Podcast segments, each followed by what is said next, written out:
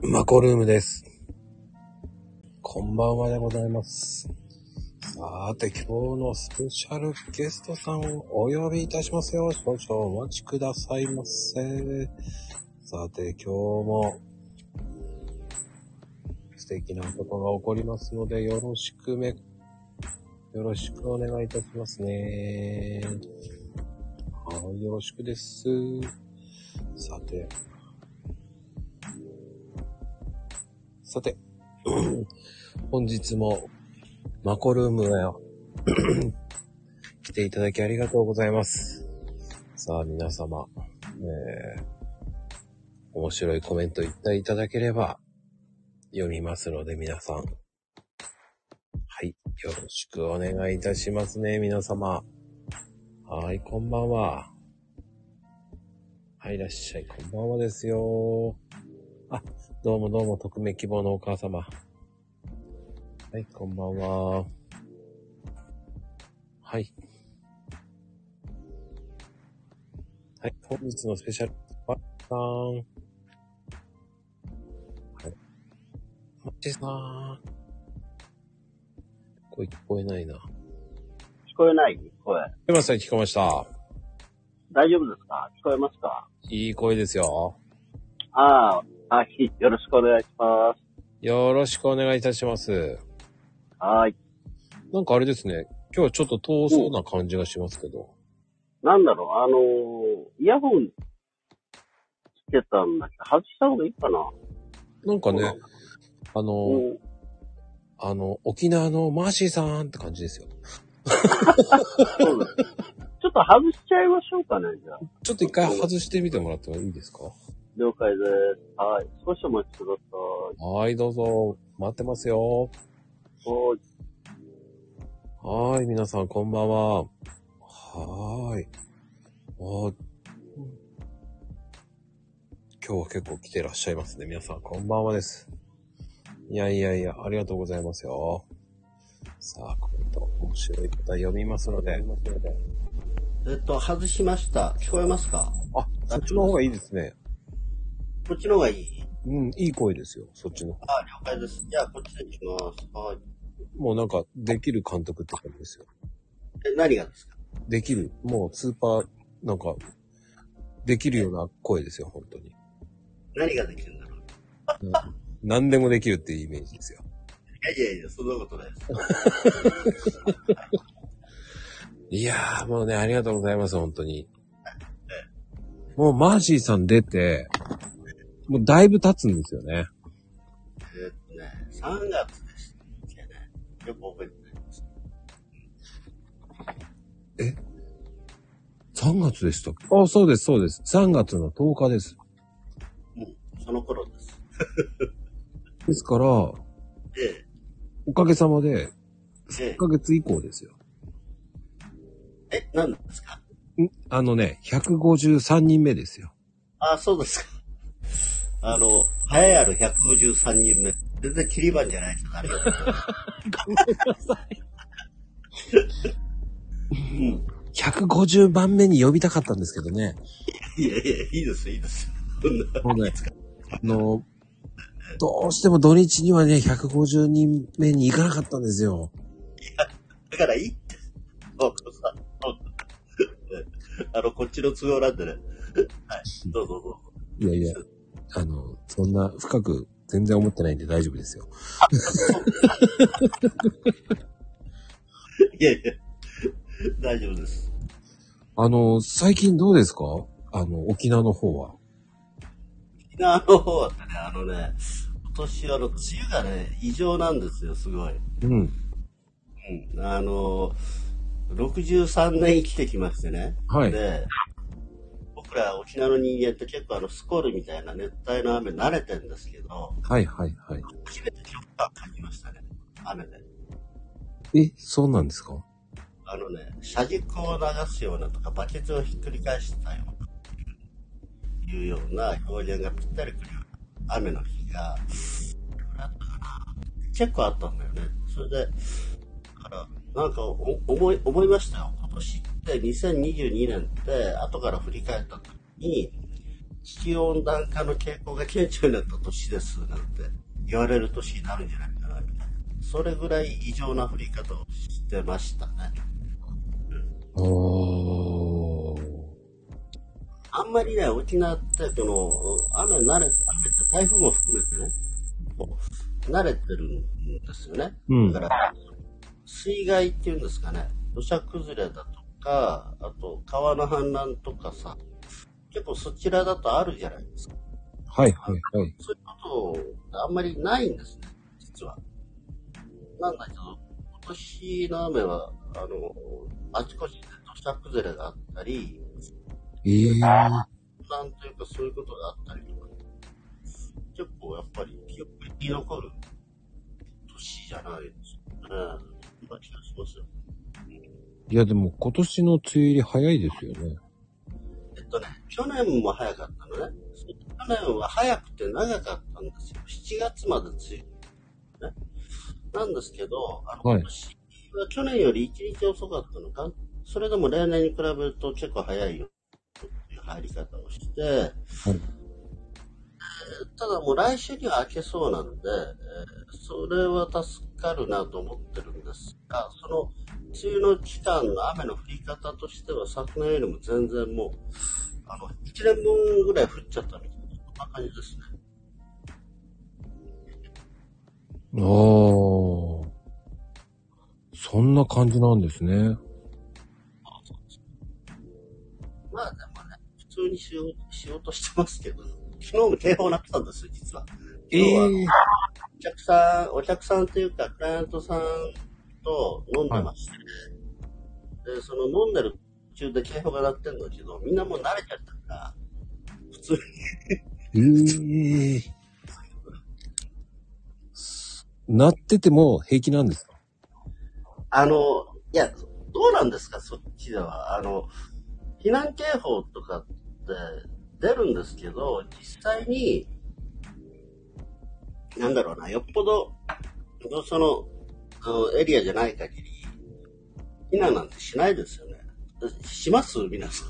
そうなんですよ。あの、えっと、まあ、マーシーが住んでる那覇の、あの、市で、昨日飲んでたのが、あの新都心で、那覇の本当に中心地なんですけど、そのあたりで、なんだろうな、実際に避難するなんてことはまずないんだろうな、という。はあ。僕のところはね、高台なので避難経路はないんですよね。ああ、なるほど。はい。でも、川はちっちゃい川が、うん。あの、山を下ってったところに山がある、あの川があるんですよ。ちっちゃ。はいいはい。なんかあの、本当に、えこれ川なの？ど、あの、普通のドブ川じゃないの？っていう、そういう川があるんですけど、氾濫はしてないですね。うん、そう。まあ、でもね、あの、沖縄のこの雨の降り方もそうですけど、ここのとこ、やっぱ、あの、まあ、本土の方っていうか、ゲリラ豪雨なんてことが出てきたの何年ぐらい前ですかね。こういう、やっぱりその、異常な、あ気象って言ったらいいんですけど、そういうのって顕著ですよね、やっぱりね。うん、うん、うん。まあ、そういう具合に世の中な、世の中って世界がそうなってしまってるからしょうがないのかもしれないけど、異常が異常じゃなくなってるもんね。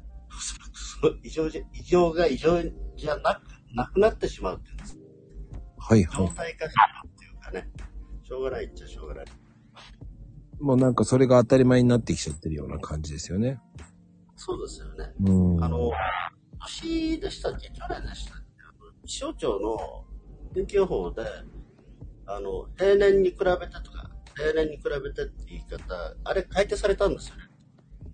あの、見直しが10年に1回とか20年に1回あるらしいんですけど、うん。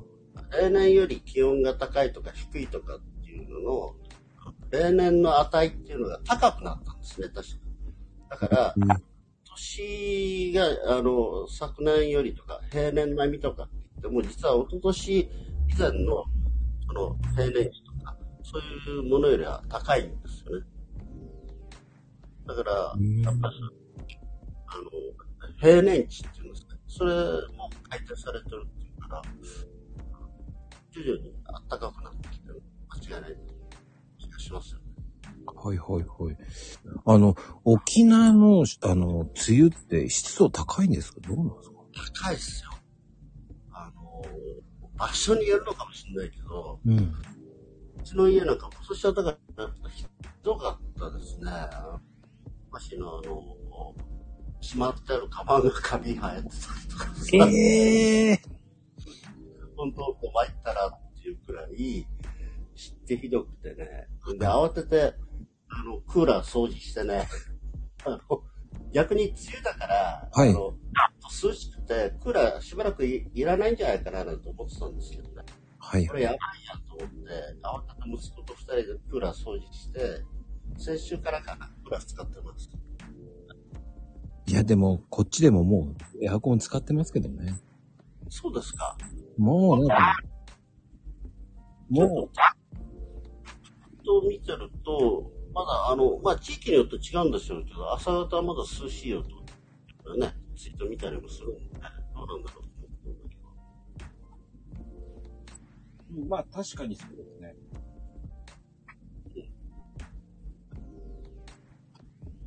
確かに、こっちも朝は涼しいですよ。そうですか。うん。朝涼しくないですよ、こっちは。あ、もう蒸し暑さですか、もう。蒸し暑いって感じかな。ただ、あの、日照時間少ないから、って、マシなのかな。あの、マシっていうのはへ、あの、なんていうの、その、暑いっていう感じではないですね。あ、そこはマーシーじゃないんですね。そうそう。暑いのは弱いんだよ。嫌いなんで。ああ。確かに。まあでも、あの、早く、あの、うん梅雨明けてもらった方がカラッとした暑さになるってことですよね。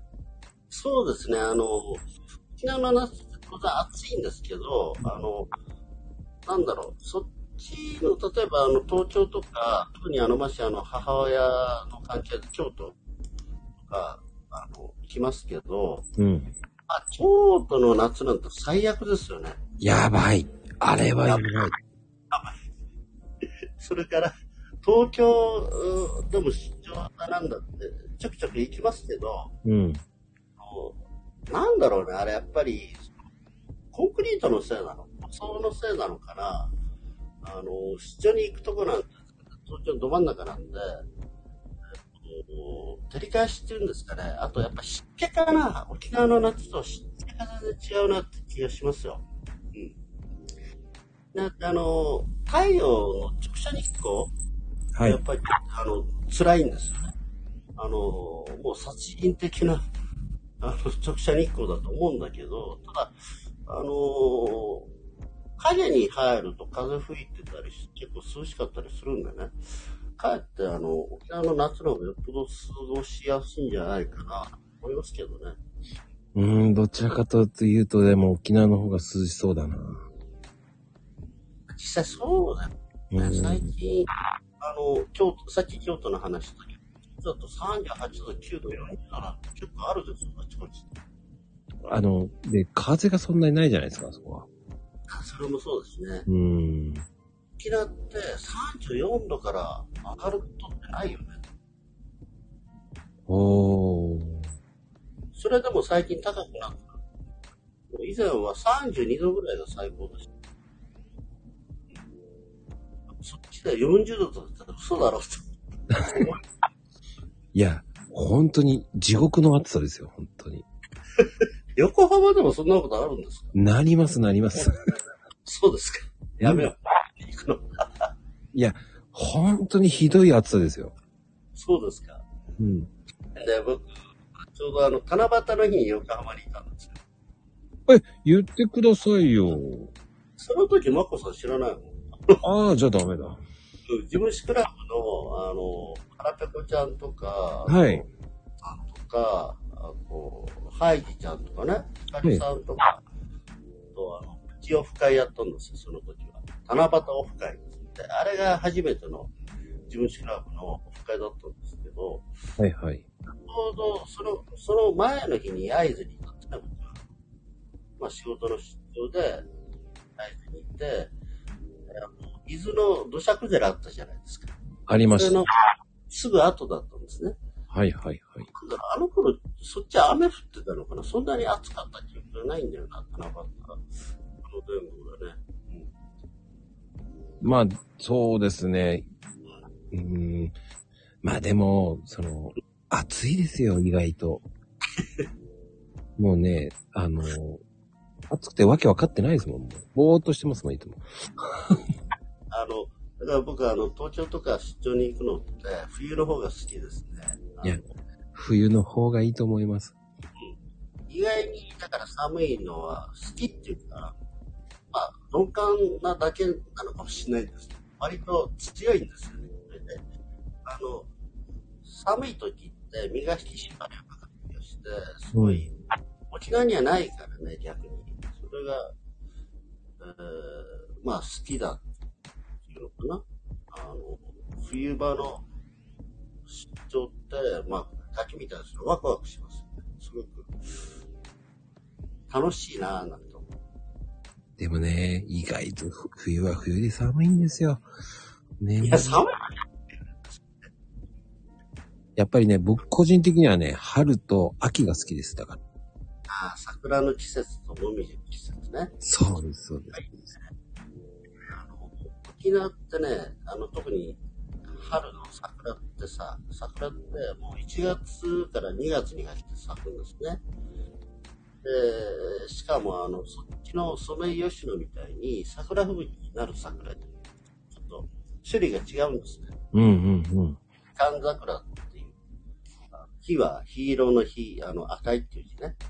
に寒いって書いて、寒桜この桜、まあ綺麗なんですけど、あの、潔くないのよ、全然あの、桜吹雪にならないのね。ほとんど額ごと落ちるみたいな桜です。それがもう美しくないんですよね。なので、そっちの桜吹雪の季節、すごい憧れます。好きです。うーん。だ逆に言うとね、僕なんかはこう、なんつったらいいでしょう。あの、仕事で外に出て、こう、家とかのところオタク行くときに、うん。こう、どうしてもエアコンがついてないところを修理する場合があるんですよ。はいはいはい。もう地獄ですね、照り返して。なるほどね。もうね、何この照り返しっていう、その、たまに屋根登るわけですよ。はいはいはい。まあなんかあの、最近、あの変な営業とかが、こう、オタクの屋根釘が出てますよって、ありえない、ありえない営業が来るんですよ。なるほど。はい。それを真に受けたお客さんが、いやうん、釘が出てるって言うんだよ。見てくれって言って、しょうがないから登るわけですよ。はいはいはい。登ったら、もう屋根の照り返しが半端ないわけですよ。で、釘出てるって言われて出てないよ、つって。え、ちょっと待って、ワコさんってさ、コーヒー屋さんでしょ？あのね、僕ね、コーヒーやりながら、あの、僕コーヒー裏方なんですよ。もう焙煎焼いてたり、はいはいはい。表出ないんですよ。はい。で、あの、簡単に言うと、コーヒーだけじゃ暮らせないんで、はい。あの、日銭稼ぐのに、あの、家のメンテナンスやってる。あ、そうなんだ。知らなかった。ごめんなさい。いやいやいや、全然、あんまりうん、知ってる人は知ってるんですよ。なるほど。マコルームでよく来てる方はちょいちょい僕は話してるんですけど、で、焙煎はどっちかっていうと涼しい時時に焼くので、朝、朝、朝ね、もう迷惑ですよね。5時ぐらいに焙煎バンバンかけてるので。あ、そうなんだ。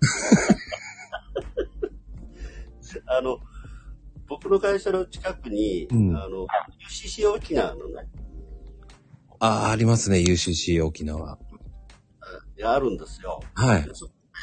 ちょくちょく焙煎してんのね。はい。だから結構な香りがしますよ。しますよね。はいはい。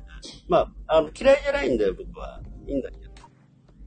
嫌な人は嫌なのかな？どうなんだろうね。コーヒーの焙煎の香りとか匂いって、あの、なんだろう、クレーム来たりします？どうなんだろう？えっ、とね、ちね、ヤマトの時に、この、引っ越してきた当初は、すごいクレームはいっぱいありましたよ。えー、そうなの？うん。もう、臭いって。そうなんだ。臭いって。でも、なんか、そのご近所さんたちがコーヒー買うようになってからは何もクレーム来ない。そうですか。クレーマーだね、それはね。でも、そんで仲良くなったのは、結局、僕、その時、パティシエやってたんですね。はいはいはで、ロスケーキとかあったんで、い。えそれをね、近所にいっぱい配りまくったんですよ、僕。ー、なるほどね。うんあの、餌巻きまくったんですよ。なるほど。そしたらね、そういうクレーム一切なくなりました。ああ、もしあの、ケーキもらえるんだったら、どんどんクレーム入れるね。毎日クレーム入れて、毎日ケーキ持ってこいって言うかもしれない。いや、それは困るよ。まあでもね、そういうのを上げてったおかげで、なんかね、こう、逆にコーヒーを買いに来てくれてたり。なるほど、なるほど。で、どっちかというと今、うちは、近所の方たちは、今の時期っていうか、まあ、一年中コーヒー、アイスコーヒーを買いに来る。えー、そうなんだ。うち、手作りなんですよ。えー、手作りのアイスコーヒー作ってるんですね。それはあれ？あの、豆を売るんじゃなくて、うん。最近、あの、まこさんのツイート、水出しコーヒーの話、ツイートしてたじゃないですか。あ、アイスコーヒーシリーズですね。うん、水出しで作ってるんですか？いや、あの、普通に、普通に？もう普通にアイスコーヒー。そうしないと間に合わないんですよ。本当に出るんですよ。結構はかかるもんな、あれ。あの、正直言って1日ね、15本ぐらい出るんですよ。え？何？15本ぐらい出るんですよ。?15 分で出ちゃうの？15本も15本ぐらい出るんですよ。えー、1.5リッターぐらいの、い1リッターぐらい、1リッターもいかないかな。うんうん。500ぐらいのペットボトルを買ってもらって、うん。それを作ったやつ入れてるんですね、うちは。はいはい。300円ぐらいで売ってるんですよ。400円かな今。それ安いんじゃない安いですよ。作ったやつは400円でどんどん売ってるんですよ。ペットボトル持ってると400円で、ペットボトル持ってないとペットボトルを買ってもらわないとダメっていう感じの。なるほどね、なるほどね。はいはい。それをね、だからね、こう頼む人は4本とか、うん。4本分お願いしますとか。えー、結構いい商売だね、じゃあ。いや、大変ですよ。割り合わないですよ。もう、だって気づけばどんどん、あれですよ。だって出ますもん。今、今が一番きついんじゃないかな。そうだ。20本、ひどい時20本分ぐらい作ってますよ。あの、円高で、あ円安でちょっと値上げせざるを得ませんみたいな。全然関係ないのかな関係あるんじゃないあー、ちょっとまだ微妙なんですよ。あ、そうですか。ね、ちょっと微妙に上がってんですよね。微妙にあ上がるでしょ？であも、あのね、派手に上がってないんですよ、今。そうなのちょ、地味に上がってるから、値上げできないんですよ。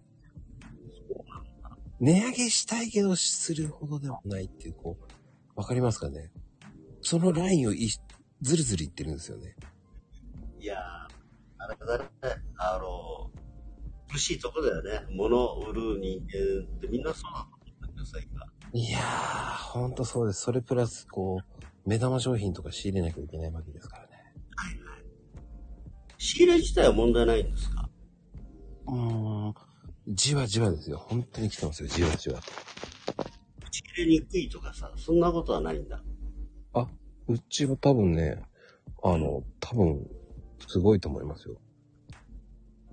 仕入れられないってことないぐらいな。ああ、なら。あの、まあ、あの、ね今、ロシアとウクライナの関係でね、いろんなものが難しくなってるあるじゃないですか。うん、言われますけどね。他の小さいコーヒー屋さんに比べたら全然余裕で入りますね。それはいいですね。うん、しかもあの、わけのわかんない豆が来ますよ。なんですか？あの、買ってくれっていうわけのわかんない。ロシア豆とかウクライナ豆あ、そういうの。もうね、そんなんじゃないですよ。聞いたことないコーヒーとかね。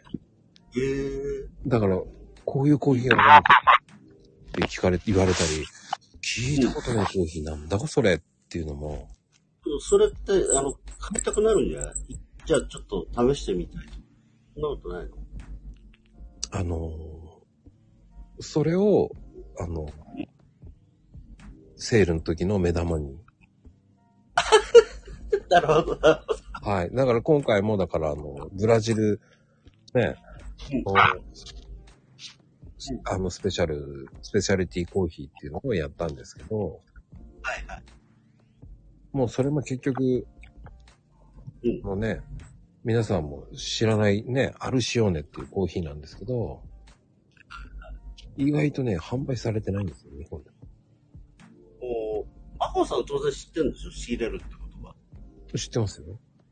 うんうんうん。もう、やっぱなかなかね、仕入れられないんですよ。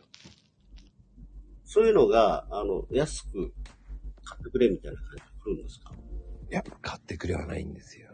こういうのあります。どうですか？っていう感じで、ちょっとお高いですけど、って感じですよ。まあ、それは、あれだね。あの、営業の、あノウハウを守りながら来るわけですよ。そうそう。あの、お目玉商品ってたまにしかないです。はいはい。で、なるほどね。でもね、目玉商品ってね、あんまり怖いんですよ。来てみないとわかんないのがあるんですよ。うん。普段仕入れてるわけじゃないですもんね。そう、そう言われるとそうでしょうね。んでね、へ、下手な業者だとね、とんでもない豆つかまさられる場合があるんで。なんか混じってるとか。そうです、そうです、そうです。純度100%って言ってたのが、実は純度10%ぐらいしかありませんでした。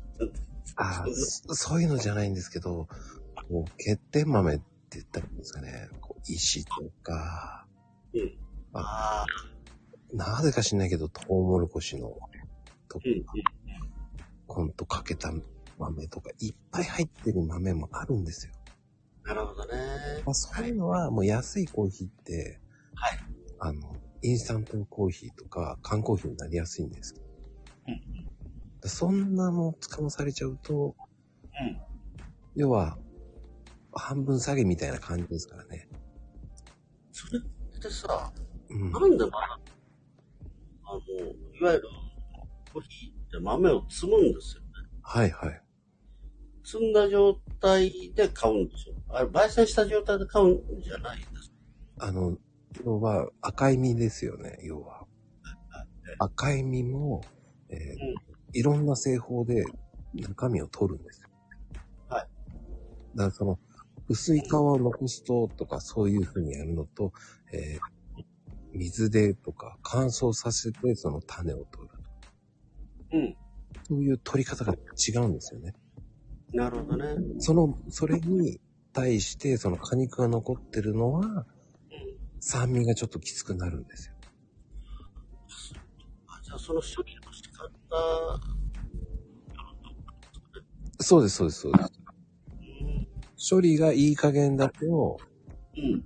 処理がまあひどいっていうか、まあそういうの言っちゃいけないんですけど、うん。処理が適当っていうか。え、こんな豆でいいの？っていうのが、やっぱり、ありますよね。なるほど。そう。であの、手間をかけてないいや、それがいい塩梅なのがモカとかですよ。ほだ程よい酸味になるんですよ。でも、日本人が思ってる酸味と、あの、コーヒーの酸味、若干違いますからね。日本人ってなんか、コーヒーの飲み方って、うん。こだわりが強いって聞いたことがある。そうなんですか？うん、強すぎます。ああ。でやっぱりそれ、人日性なのかな？いや、あとは簡単に言うと、まあ、酸味が苦手っていうの風に言うんですけど、あの、鮮度が悪いコーヒーを飲んだから、酸味がはい。イメージがついちゃうんですけど。あ、そうなの鮮度がいいコーヒーの酸味って全然違うんですよね。うん、酸味がきついって言っても、柑橘系に近い酸味じゃないんですよね。なるほど。あっさりとした酸味のことを言うんですけどね。そっか。あの、コーヒーで、この言葉で辛いようなもすっげえ。あ、まさ、ん、なんか言ってることすごくわかる気がする。うん。うん。あの、コーヒーの話すると真面目になっちゃうんだよね。専門家だもんね。うん。真面目に聞いてんだけどさ、あの、申し訳ないなと思いながら聞いて。全然いいんですよ。そんなんでいいんですよ。だって僕だってもう逆に、その、わからない人の方をターゲットにしてるんで。ああ、なるほどね。はい。わかる人なんていっぱいいるんだから、そっち行きなさいっていういうタイプなんで。はい。僕はわからない人のために教えてる方です。うん。わかりました。ありがとうございます。いやいやいや。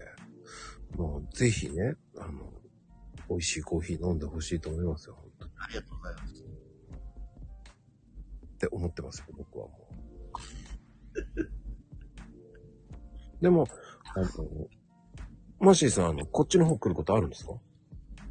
結構行ってますよ。今年は、えーとまだ行ってない。えっ、と、4月に福岡行ってきましたけど、首都圏には今年はまだ行ってないですね。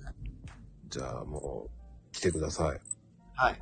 あの、近々また出張があるかもしれないと思う。はい。意外とね、今ね、あの、沖縄のマーシーさん、えー北海道の友藤さんを呼びました。北海道の友藤さん、あ、こんばんは。マシさん、こんばんは。どうも、トムシさんの声聞くの初めてのうん、喋るの初めてですね。ですよね。え北海道出張ないんですか？え 行きたいんだけどさ、あの、事務士クラブで言うと、あおちゃんとか、あきひとさんとか、あと、今お休みしてるけど、岡ちゃんとか、結構北海道のメンバーいるんですよ。あと、はね、友藤さんは事務士クラブじゃないけど、よく企画にも参加していただいてて、あの、だから、あと、ほら、名誉会長さんとかいるじゃないですか。ああ、はい。うん。だから、北海道もね、何年前だろうもう40年近く前に一度行ったっきりで、それから行ったことない。ぜひ行きたいなと思ってるんださすがにね、北海道まで仕事、ちょうどね、あの、言い訳、理由作れないわ。ああれじゃないだから、そう、行くとしたらもうプライベートで本当に、あの、ツイッターを深いみたいな感じでね、行くしかないですよ。あの、スキーの映画撮ればいいんじゃないですかね。あのね、ま、まこさんね、マーシーね、映画は確かにあの、な、何本かっていうか、あの、そんな多くないですけど、うん短いの合わせると3本やってますけど、はい。あの、今映画本業じゃないですからね。あの、え映画っていうか映像の仕事はしてますけど、えっと一応勤め人なんですよ、今は。で、その中で、その仕事をしてるって感じなんで、好き勝手あの企画して映画撮るっていうことが、どうかなっていう、こうね、あのえやるのもいいと思うんですよ。あの、あ、スキーの映画ね。はい。あの、お金持ちの方の一人にこう話が500万ぐらい出してくれる人がいて、じゃあ、あの、一応、こう、自分史の映画作りましょうかって言あって、行こうかな。そこに、そこにいいスポンサーがいますよ、そこの。今の、友藤さんっていうか。友藤さん。いや、あの、床屋一大駅みたいなね、その、あ、あれじゃないですかねうん。その、うん。床屋に一生をかける、こう、物語で、そうそね、う。うん。友藤さん出演。で、YouTube でこう、映像を撮っても、あの、マーシーさん、マーシー監督っていう感じでね、多分、YouTube で限定でこう、1000円ぐらいで、上映1000円ぐらい撮ってやればいけるかもしれないですよね。いや、もう、あの、自分史ってね、うんだから、前も話したことあるから、うん、言ってましたよ。結構ね、やっぱりその、あの、ピンキリ、ピンキリって変な言い方なんですけど、うん。ついにさ、やっぱり、あの、子や孫のため、知人、友人に自分の足跡を残したいっていうさ、あの、はい人たちの方が当然多いんですけど、まあ今、あの、500万ぐらい出してくれるお金持ちいればななんて言いましたでしょ。実際いるんですよね、そういう人たちが。うんうんうん。自分史がね、イコール自慢史みたいな人たちがいるわけ。ああの、いや、わかんないわけじゃないんだけど、こうなり名を遂げて、それで、あの、もう、お金持っててさ、で、あの、あとは、名誉欲っていうんですかね。あ。ああ。それがね、あの、いいとか悪いとかって話じゃなくて、うん。だから、そのお金使うのに、あの、事務士だと今までだと本が多いんですね。で、えー自習、自費出版するわけですけれども、えー想定もさ、すごい凝ったりして、で、部数も500部とか1000部とかして、で、出版祝賀パーティーみたいなのをやったりするわけですよ。すごい。いや、そうすると、やっぱり200万、300万、下手すると500万なんて、やっぱりすぐ飛んじゃうんだよね。うんうんうん。まあ、そういう世界もあるわけ。その事務所っていうところでね。で、そうなると、あの、マッシュの場合映像じゃないですか。うんうん、300万もあれば短編映画作れますよっていうのは確か実際のところです。本当。に。うん。でもそうやって、あのーそれが自慢史かどうかは別にして、もしね、そういう余裕があれば、その僕らってあの、映画を撮った経験のあるスタッフが揃ってるから、で、プロのシナリオ作家がシナリオをきちんと作ってさ、で、プロの映画監督が、えープロの映画監督、映画撮った経験のあるね、ディレクターが演出をして、で、プロのカメラマンが撮って、映画的手法の事務室作るとすごく面白いと思いますよ。うーん。それは面白いかもしれないですね、とも。絶対面白い。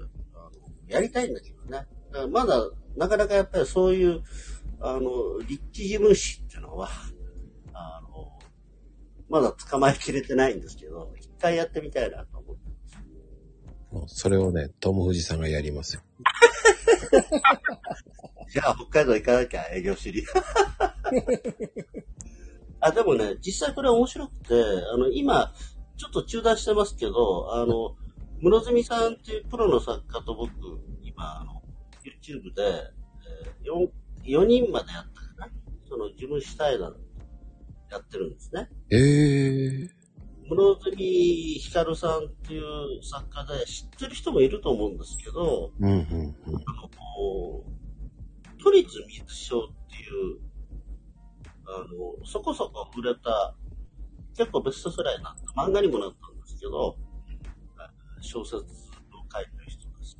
で、この方と今、あまあ、ひょんなことから知り合って、一緒に YouTube で対談したりしてるんですよ。だから、この、室積さんに脚本を書いてもらって、それで彼劇団も持ってて、ええうん、劇団員たち、場合によっては、あの、再現ドラマもできるしね。そんな形での、えー、まあ、自分史ヒストリー映画絶対面白いだろうなと思ってる。だから、これをね、これから、ちょっと PR していこうかな、と考えて。ほう、すごいな。面白いと思ってんだけどね。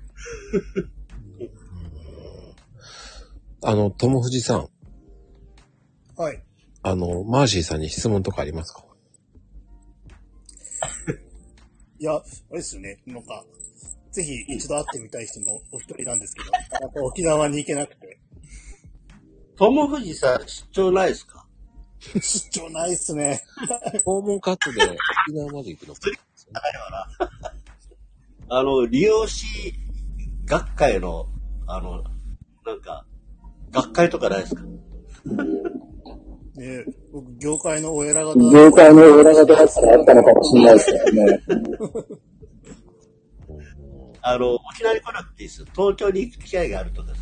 そしたらさ、中間で落ちちゃうとかね。あいや、お会いしてみたいですね。ーね僕あれですよね、南の方は、うんと、高高知までしか行ったことないんですよ。高知、はい。四国。四国ですね。はい。なるほど。あの台風直撃して偉い目に遭いましたけど。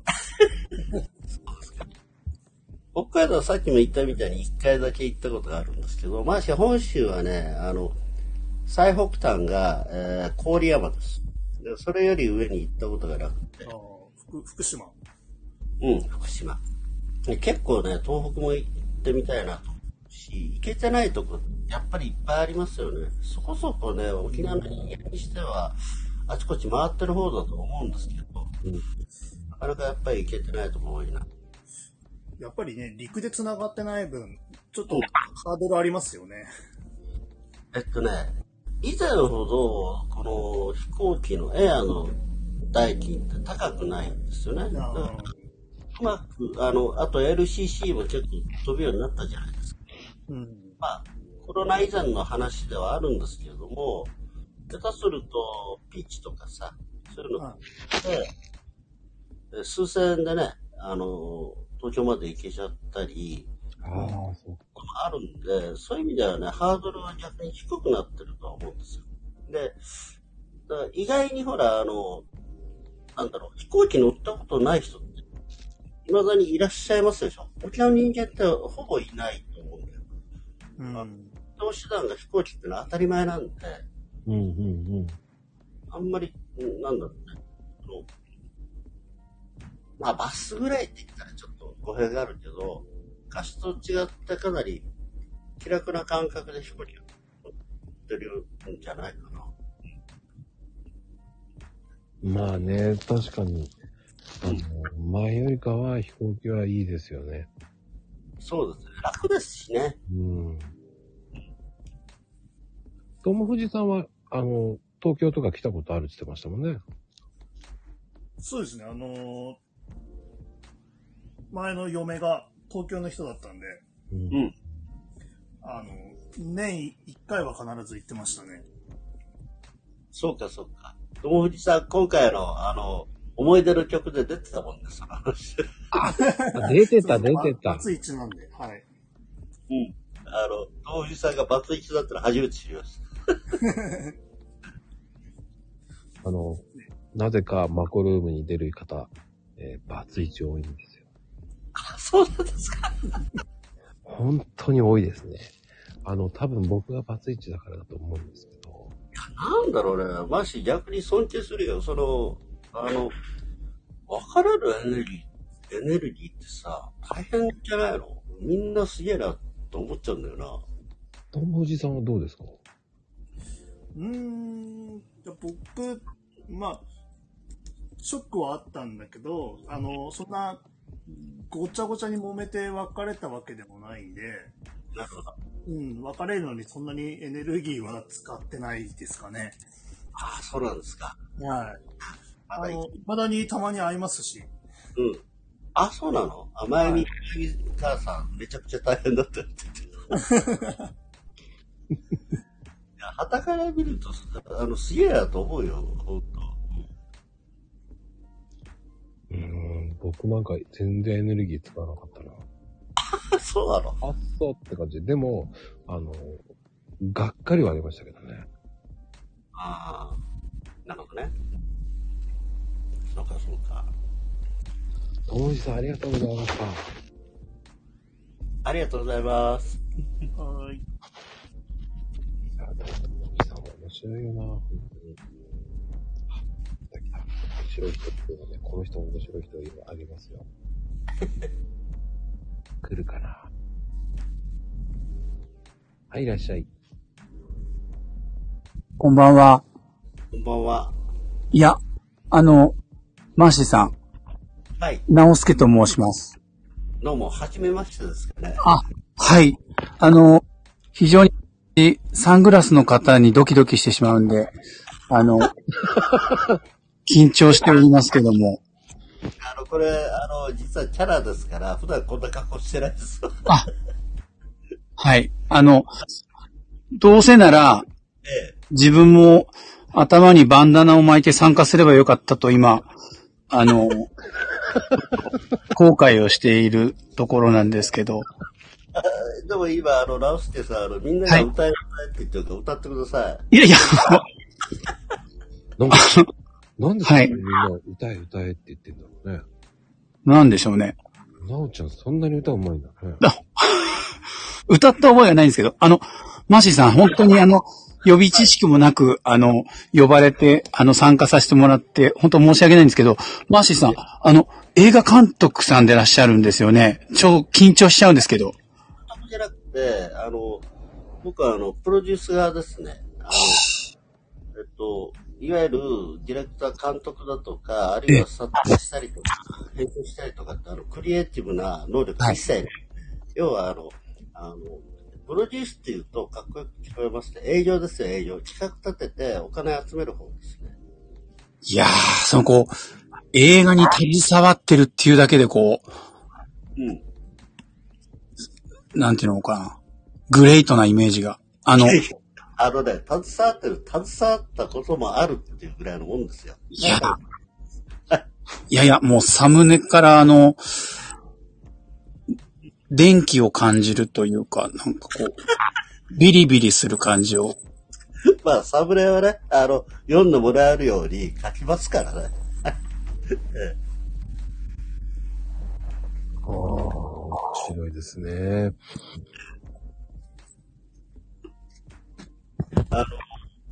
サムネに書いてある映はい画の話、短編映画なんですよ。15分のね。あ、はい。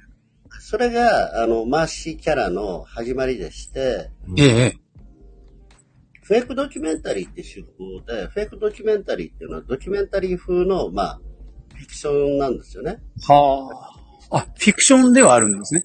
フィクションです。はいら、えっと、この中には見たことある人いるかどうかわかんないんですけど、ええ。まさにマーシーっていう題名で、はい。えー自分で主演してね、自分でプロデュースして、あ彼そういう手法なんですけど、あの、えー監督とカメラマン、プロのカメラマンですよ。おー、やっぱり。おー、すごい。それで、はい。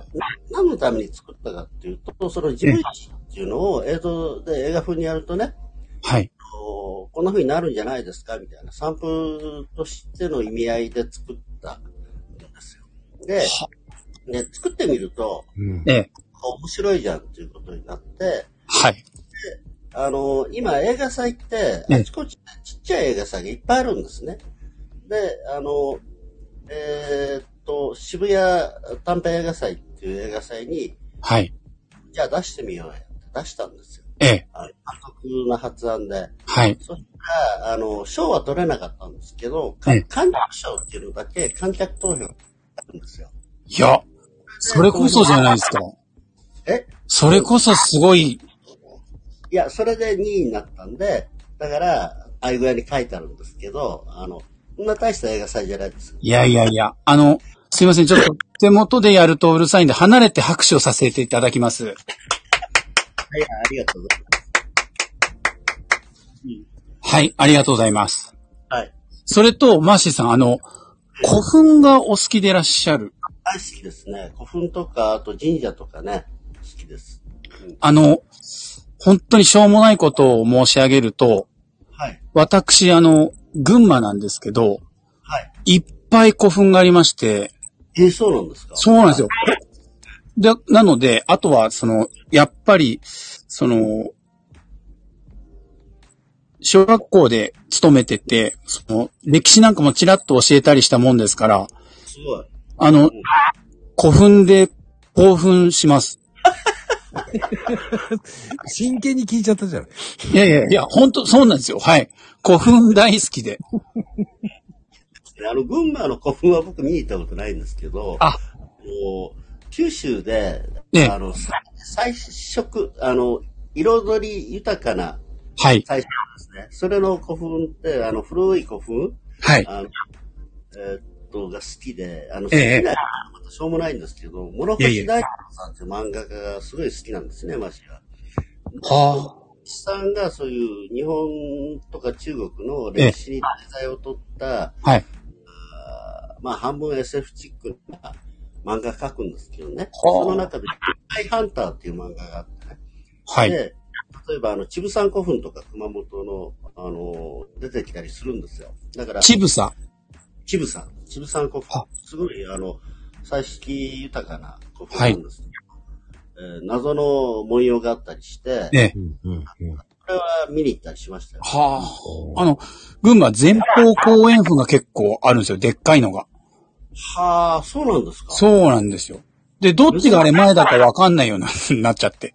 ありますよ。あの、それは、あの、木大地方に、あの、はい大和朝廷のね、はい九州なんかメッカでしょうからね。はいははい。い。いいなぁ。それ見に行きたいですね。うん。あの、沖縄にぜひ、あの、お邪魔したいです。あ、ぜひぜひ。はい。まこさん、以上です。あ、おりますか？大変光栄でございます。あの、はい。私もこれでサングラスしてれば3人サングラスが並んだのに、本当すいませんでした。いえいえいえいえ、ありがとう。このね、コラボすごいですよ、だって。あの、え？コーヒーカップとピカチュウと普通の人間ですから。はい。すげえな。いや、でもね、あの、なおちゃん、ほんと面白いですね。いや、勉強になります。あの、マーシーさんと本当に話せてよかったです。じゃあ、とんでもないです。マーシーの C は歴史の C ですか？自分 C だからマーシー。そんなことはないあ、そんなことはない。はい。じゃあ現場からは以上です、まこさありがとうございましたあり。がとうございますん。。はーい。今日はちゃんと落としてあげます。はい。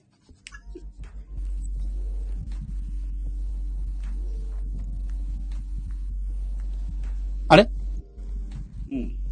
珍しくね、本当にエラーになる。なおちゃん自分で降りてください。はい。マーシーさん失礼します。ありがとうございますありがとう。ございます。はい。落とせない。落としたいのに落とせなかった。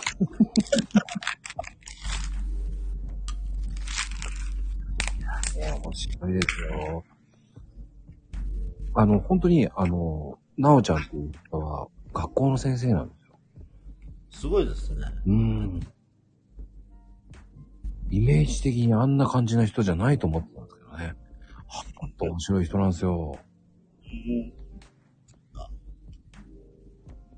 うん。あれですね。やっぱりこう、質問の仕方が面白いですよね。あの、ね、前方後円墳とか、そっち系に行くっていうね、古墳、まさかそっち行くと思わなかったですよね。でも前回、古墳のお話しましたもんね。ふんというか、神社のね、あ、話をしました。神社でしたね、あれは。はい。そっか、そっか。まあでも、でも古墳も最近見に行かれてるんですか、でも。いや、最近はないですね。だからその、九州、福岡に出張してた頃があって、その頃にさっき言った熊本のちぶさん古墳が、あるいは、あの、つくしの国宮津湖の岩井、あの、山本商店に藩地を翻した、えー、岩井市、岩井市の古墳を見に行ったりとか、やっぱりそういう歴史的ななんでしょうね。エピソードのあるところ好きですよね。はい。ちなみに古墳も多いのって大阪府も多いんじゃないですか？多いですよね。うんだから、あの、実言うと古墳って、あの、行きたい行きたいと思いながら、あんまり行ってないんですよね。だから本来であれば、その、河内ですよね。あの辺りの、えーと古墳大きいのがいっぱいあるんですよ。うん。あに行ったりとか、あと、あの、もっと言うと、さっきあの、ジブサン古墳って言ったじゃないですか。はい。要は、あの、南北公園墳とか、あの、明らかに大和朝廷になってからの古墳、もうもちろん嫌いじゃないんですけど、見たい見たいと思ってるのは、例えば、えっ、と、長野県でも南部の方に、あの、えっとね、あれなんて言ったかな。えっと、えっと、有名なね、あの古い古墳があるんですよ。本当に大和朝廷以前だと思うんですね。あと、それから、えっと、えーと東北に行くと、ストーンヘンジみたいなやつがあったりとか、まあ、それは厳密に言うと古墳じゃないと思うんですけども、そういうの見に行きたいなすごい好きですね。ああ、でも群馬も多いんですよね。浅間、浅や、浅間山とかも古墳ありますし。都公園墳があるってことは、うんそれは、大和朝廷の支配が及び出してから作ったんですよね。うんうんうん。茨城とかね、群馬、茨城、千葉とかも多いですよね。千葉もあるんですか？あ、千葉もありますね。ええそうなんだ。うん。富津、富津市にありましたよ、確か。ええそうなんですか？はい。うん。埼玉もあるかな。ええそうなんだ。はい、はい。なるほど。で、あの、関東で言うと、やっぱりそっちの方でしょうかね。うーん、なるほどね。うん。そうか。でも、有名なところって、やっぱり奈良、埼玉じゃないですか？茨城。あそうですよね。奈良とか、あとさっきの大阪ですよね。あ、大阪ですね。南の方ですよね。うん。仁徳天皇陵とか、あと王神天皇陵とか、まあ、実際そうなのかどうかわかんないけど、そう言われている、その古墳、うん。超でかいやつがあるじゃないですか。あります。あれ、観光とかやってるんですよね。ドローン飛ばして、で、ドローンの視線で、その古墳を上から見れますよ、みたいなね。やってますよね。ああ、そっか。そうやって見るとね、面白いですね。だって、大阪なんてもう本当にわけのわかんないのいっぱいありますもんね。あの、僕一回だけ見たのは、その、と、二三在古墳。やっぱり、いいですよね。古い神社って、前も言ったけど、すごい好きで。うんうんそういうと、できるだけ、その、半日とか、できれば一日ぐらい時間を作って、そういうとこ行きたいなと思います。うん。うんまあでも、あ、そうやって見ると、そこにももっと詳しい、歴史に詳しい方も一人いるんですよ。誰でしょう？はい。あの、リアルにトイレ行ってるみたいですね。その方上がれませんね。リアルにトイレって言われちゃいましたね。素晴らしいですね。リアルにトイレ行ってるんですね。ちょっと出れませんでいいと思うんですけど。トイレって言わなくてもいいと思うんですけどね。そういうところがね、ちょっと、あの、トイレの方、ああ、いらっしゃいませ、豊さん。どうも、こんばんは。こんばんは。さこんばんは。んは、はい。お話しするの初めてですかね。豊薬局長さん。そうです、そうです。はいあ、どうもどうも。あ、初めてでしょ？だってツイッターで、あの、しでもね、あの、そんなに長くないでしょ？豊さんとね、まだ。そうですね。はい、はい。あの、企画に参加いただいたのが、確か、きっかけじゃないですか？どっかで拡散グループで一緒ですよね。あそうですね。はい、はい。いや、はじめましてどうも。はじめまして。よろしくお願いします。豊さんってね、ツイート見てるとすっごい優しい人だなって思いながら見てます。ありがとうございます。いや、実際、どうなんですかね。優しい人です。優しい人です。優しい人。あの、ちょっと移動しながら喋ります。何をしてるかっていうと、タバコを吸いに行きます。あの、マジさん、それも大丈夫です。作りしてないんです。こうまあ、ね、あれですよね。うん吸ってると幸せですよね。え？吸うの幸せですよね。自分も元喫煙者なんで。タオさんでしょ？確か禁煙のツイート上げてたの。ああ、そうです、そうです。ね。で、あの、まし嫌だとかって言ってた いやね、自分も辞めるのすっごい苦労したんですよ。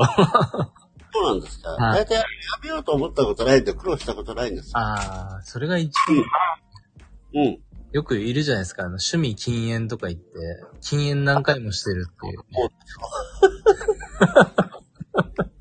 だから、あの、何回目の禁煙ですと、こいつ絶対バカだなとしか思わない。そうですね。うん。いやいやいやいや、おっしゃる通りです。すいません、余計なツイートをしてしまって。どうぞいいんですよ、いいんですよ。あの、あのきっちりね、やめられる人はやめたらいいと思います。あの、豊さん、豊さん的にはどうやって禁煙でやめられたんですかあ、きっかけがですね、なんかうちの親父もタバコ吸ってたんですけど、なんか肺炎になっちゃったんですよ。なるほど。はい。それでも吸ってたんですよね。でごほごほ言いながら吸ってるから、うんあの、やめ、やめなって言ったらですね、吸ってるやつに言われたくないって言われたんで、じゃあ一緒にやめるかっていう話で、なるほど。はい。それもすごいですね。親怖いですね。友藤さん、タバコ吸ったことないんだ。すげえな。うん。逆に、そっち素晴らしい。あの、大体もうね、タバコ吸い出して45年なんですね。おー。17から吸ってるんで、そうだよね。手術した後にタバコ吸いに行こうとしてた人ですからね。そうそう、あ、そうだ、この間ですね。み僕見てびっくりしました。あの、17歳ってね、高校2年だったんですよ。ああのね、一応テニス部にいたんで、軟式ですけどね。で、2年のインターハイの県予選ってのがあってさ。で、えーっと、九州大会とか全国大会とか、あの、行けるかどうかっていうなところで、結局行けずに負けちゃったわけですよ、予選で。その翌日から吸い出しましたね。確かは、あの、吸ってなかった。すごいですね。そこで、そこからなんですね。ま、結構周りとか吸ってる方とかいらっしゃったんですか？いました。だから、結構いるから、あの、ああ、そ、そっか、高校生だからもう吸ってもいいんだな、なんて思ってたんだけど、やっぱその、いやいや、あの、それです。完全にアウトですけどね。でも、一応、その、運動をしてるわ、運動っていうか、スポーツしてて、えだから、あの、スポーツしてる間はやめとこうと思ってたんですよ。あで、高校2年のインターハイって、あの、マーシーの言ってた高校は、野球部以外は、高校2年で大体引退だったんですね。その、負けた時点で。あ。もう引退だからいいや、なんていうところもあったかもしれない。なるほど。はい。じゃあもうそこからずっと吸われてるんですね。知ってますね。はで、あの、唯一のマシの電話、あれです。あの、女房にプロポーズした時に、い。はあの、タバコやめるって言ったらしいんですよ。言ったらしい。覚えてないんですよ。多分、ベロンベロンに酔っ払ってプロポーズしてる。あんたやめるって言ってたじゃん。え？こんなこと言ったんだって俺みたいなね。それ、それめっちゃ怒られるやつですね。怒られました。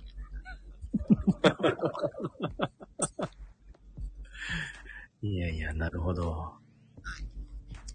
あのね、あの別に、だからタバコをややめるとかやめないとかっていう、あの、どっちでもいいんだけどさ、あの、ただ嫌だなと思うのは、はいはい。喫煙ってやっぱり歴史もあるし文化だと思っていて、ええあの、例えば今映画の世界、テレビドラマでももちろんそうだけど、喫煙シーンってないんですよ。あ、そうですね。はい。それって変じゃんって思うんですね。あの、90年代中旬ぐらいまでは、ハリウッド映画でも普通に喫煙シーンあったんですよ。ええで、それ以降、あの、ほとんどなくなったし、すると、これはもう、ある意味狂気の沙汰だと思うんだけど、実際そんなことは起こらないと思うんだけど、えハリウッド映画、ハリウッドの世界でね、昔のその映画の喫煙シーンを消しちゃうなんて動きがあったのね、一時期。あ、そうなんですね。うん。で、これはマーシーに言わすと、あの、不健全な健康主義だって、あのうん僕の造語があるんですけど、ああまりに不健康で不健全だなっていう気がしますね。あの、はいはい。その、え歴史の中において、喫煙ってほら、ネイティブアメリカンから始まってるわけですよ。もともと儀式なんですよね、これ。で、それが、えー嗜好品になって世界中に広まっていくわけですけれども、まあ、ある意味歴史のあるなるほど。かって言ったら怒る人いるかもしれないけれども、それをさ、完璧にさ、こう、消し去っちゃおうっていうのはおかしいよね、どうかでもね。っていうことを考えています。結構昔の映画とかアニメとかでもなんかタバコのシーンがあるとなんか喫煙のシーンがありますが、みたいなこととか注意書きみたいで書いてありますよね。最そんなのあったね、そういうのね。はいアホじゃん。と思う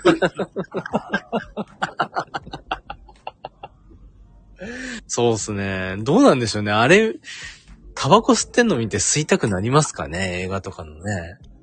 かかっこよかったらなるのかな俺どっちかっていうとカップラーメン食ってたの食べたくなるけどな。あ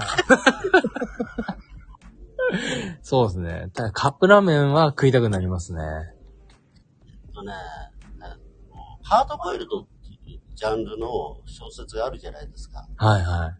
推理小説の中で、もうタフな探偵が出てきてさ、はいはいはうーんシーンなんかもあったりするような、で、それの、あの、走りっていうのがアメリカのフィリップ・マーロンっていうのがあって、い。あ誰だっけ、ちょっとけど、フィリップ・マーロンっていう名探偵がいるわけですよ。あ。はいはい。で、映画にもなりましたけど、で、名言が結構あってさ、あの、タバコと酒と女は共通のなんとかであるとかさ、あの、あーそういうね、すげえかっこいいセリフがあったりして、はい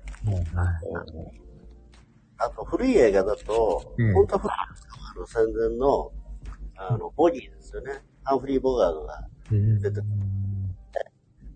やっぱりその、ね、喫煙とね、やっぱりお酒飲むし、ね、かっこいいじゃないですか。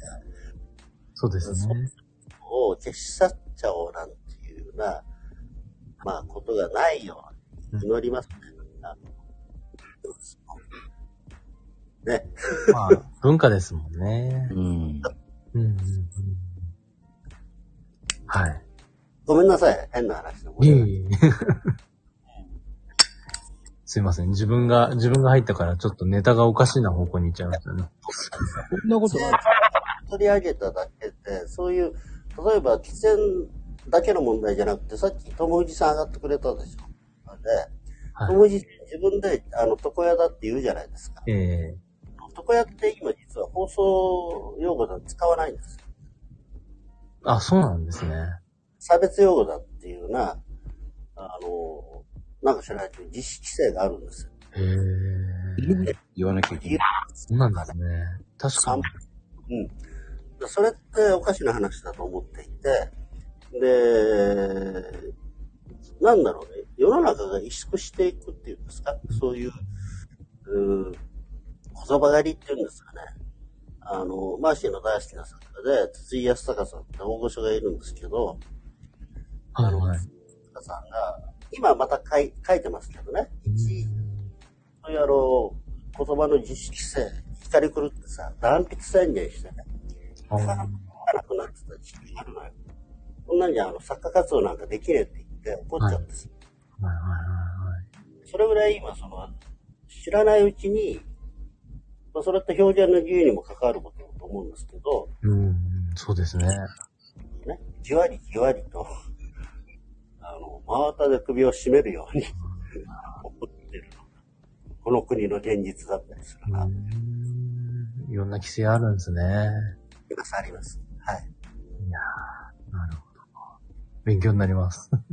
いやいやいやあの、ハリウッド映画ってさ、今見てると、あれでしょ、はい必ず白人と黒人と黄色人種が出てくるんですよ。あー。なるほど、なるほど。あれも規制なんですよね。規制っていうか、花規制っていう言葉はおかしいのかもしれないけども、必ずそういう、あの、人種を網羅しなさいっていうかね、そういうとこがあったりして、平均的に出してそうです。はい。なるほど。あの、そういうこと思っ思っちゃう語弊があるけどさ、うん。うんうんうんちちじめさん来た、岩ちゃんも来た。それさん、ありがとうございました。皆さんどうもはい、どうもありがとうございます。ありがとうございます。なんかね、一人上がりたいって言ってる方が、まあ何回も、上がりたいです。上がりたいですって出してるんですよ。あ、そうですか、どうぞ。今言った方のどれかが一人なんですけど、上がりたいって。うん。ちじみちゃんいや、ちじみちゃんじゃないですね。ゆ、いわちゃんですね。ゆがちゃん、どうぞ。そして、あの、上がりたいって言ってて、上がってこないんですよね。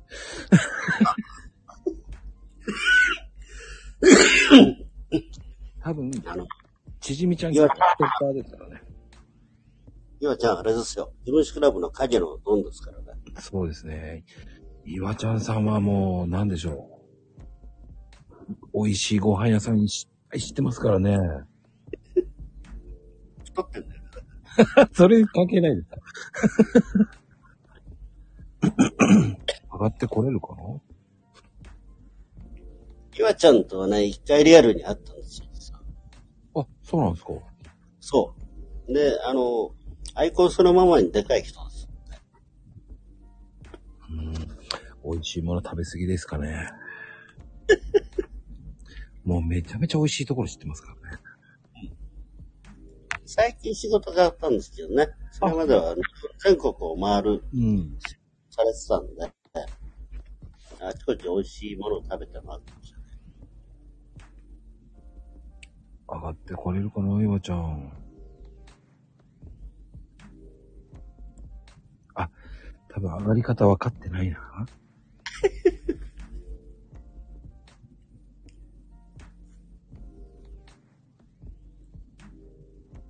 今多分パニックってますよ。あ、いらっしゃい。もしもしー こんばんはどうもどうも。マーシーさん、まこちゃん 嬉しいです。ありがとうございます。こちらこそ、ちいみさんはね、最近指史クラブに入っていただいて、そうですね、はい。もうもう、自分史クラブ大好きです。ありがとうございます。ゆるいクラブでね、ああ、もう本当に。なんかね、はい。こう、生き、生きてきた足跡を残し、残していけることに喜びを感じています。あそう言ってもらえると嬉しい。うん。本当です、本当です。なんかこう、こう、な、なかなか自分を語るっていうことが、ないじゃないですか、普段でも。そうですよね。うん。だけど、この、ツイッターを通じて、こう、なんだろう、こう、記憶を掘り起こすさ作業？うん。こう、た、ただ、ただ頭の中で思って、おあの、浮かんだことを、浮かんだままにするんじゃなくて、文字にしてみんなにこう、伝えられる喜びがもう本当に幸せですね。そう言ってもらえるとね、あの、すごく嬉しいんですけど、要は、あれははい。前にも話したことあるかなと思うんですけど、自分史を、はい。今、自分史クラブにいる人たちって50何名いらっしゃるんですけど、はい。辛い過去とか、辛い経験された方多いんですね。でああ。今、そ、あの、それをね、発信できることって、はい。今はそれを発信できる環境にあるんですよね。で、うん。どういうことかっていうと、あ、すごい、すげえ今真面目な話してんだけどさ。全然いいんだ。はい。こうやって、ようやく、なんだろうね、それを発信はいしたい、それから記録を留めておきたいっていうようなうん。環境って、実はすごく幸せなことだよなと、私は思ってて、でそれそういうニーズがあるっていうこと、さらに言うと、はい。あの、例えばそれをあの本にまとめましょうとかさ、うんあるいはこにしましょうとか、結構ハードル高かったりするうんですよ。ん。うん。読んでね。で、それを140文字でさ、すると、意外に気楽にできるわけですよね。なるほど、そうですね。そういう意味では、割と意義のあるクラブを作れたかな。うん。本当そう思います。はい、ありがとううございます。ん、うん、とんでもない。なんかこう、つ、えっと、クラブに入る前に、こう、いろんな企画でまあ自分の過去とかを、はいはい。こう発信してきたけど、なんかこう、クラブに入入ったことで、やっぱりこう意識がすごい変わってきて、うん。もうなんか、その今、今感じてることも、こう、現在の自分史だよってマーシーさんが教えてくれたから、現在進行中ね。そうそうそうそう。は、なんかこう、かけ、過去じゃ、だけじゃなくて、現在のことも、あの、どんどん語っていいんだな、みたいに、すごい感じることでができて、はい。こう、嬉しいですね。それはありがというか、うん。まあ、まあ、独自の解釈なのかもしれないですけど、はいあの、現在っていう瞬間はすぐ過去になっちゃうわけで、はいだから現在を綴るいうことって、まあ歴史の、ね、1ページであることは間違いないわけですから、ああ、なるほど。全然自由だろうなと思ってるんですよ。うん。そうするとほら、書きやすいじゃない。本当にそうですね。うん。なんかあの、私のね、あの、死ぬ時の理想は、はい。死ぬ時までツイッターやってて、それで、病床で140文字打って、みんなさらばじゃーみたいな、そういう死に方がいいなって思ってんですよ。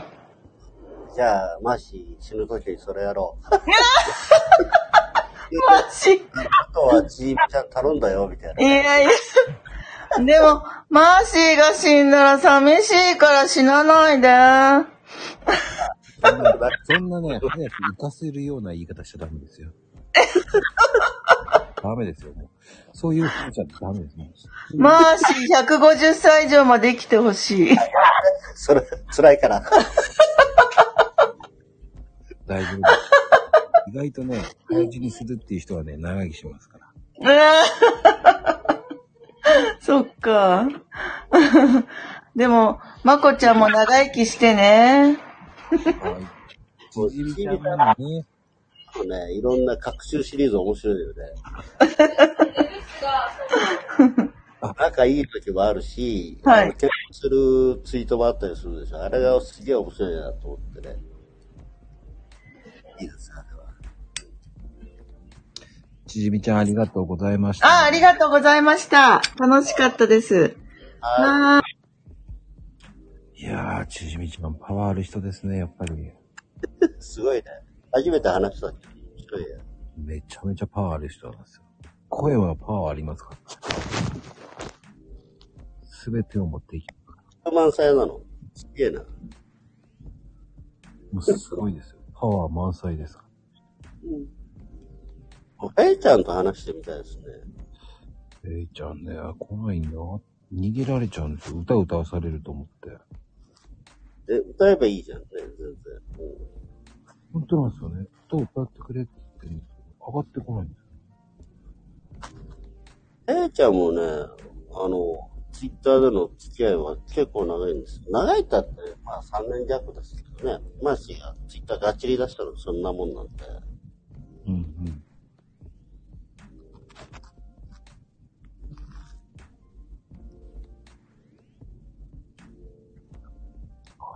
い。うん。あの、でもあれですね。みんな、ヘヘイトさんとかさ、はい。まあ、ややちゃんも付き合い長いし、長いって、それこそ3年弱だけど、ツイッターってすごいあれですよね。やっぱり入れ替わりっていうかね、あの、続かない人結構いますもんね。うーん、多いですね。うん。そういう意味では、お付き合い、ずっとできる人がいるってことに、あの、嬉しいなって思いますよね。いや、本当にそうですよ。うん。そうですよ。だから、マーシーさんも、えー自分史クラブ、ええーもうちょっとで、ね、4年、5年、10周年は行ってほしいですから。10周年。あと8年。えー10周年は映画祭をやるそうなのから俺、そんなわかんないんだよな。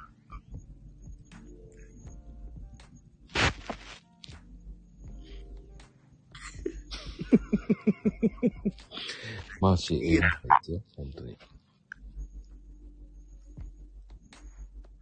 いいと思いますよ。自分史映画祭。あ、それね、あの、実は考えてることもある。はいはい。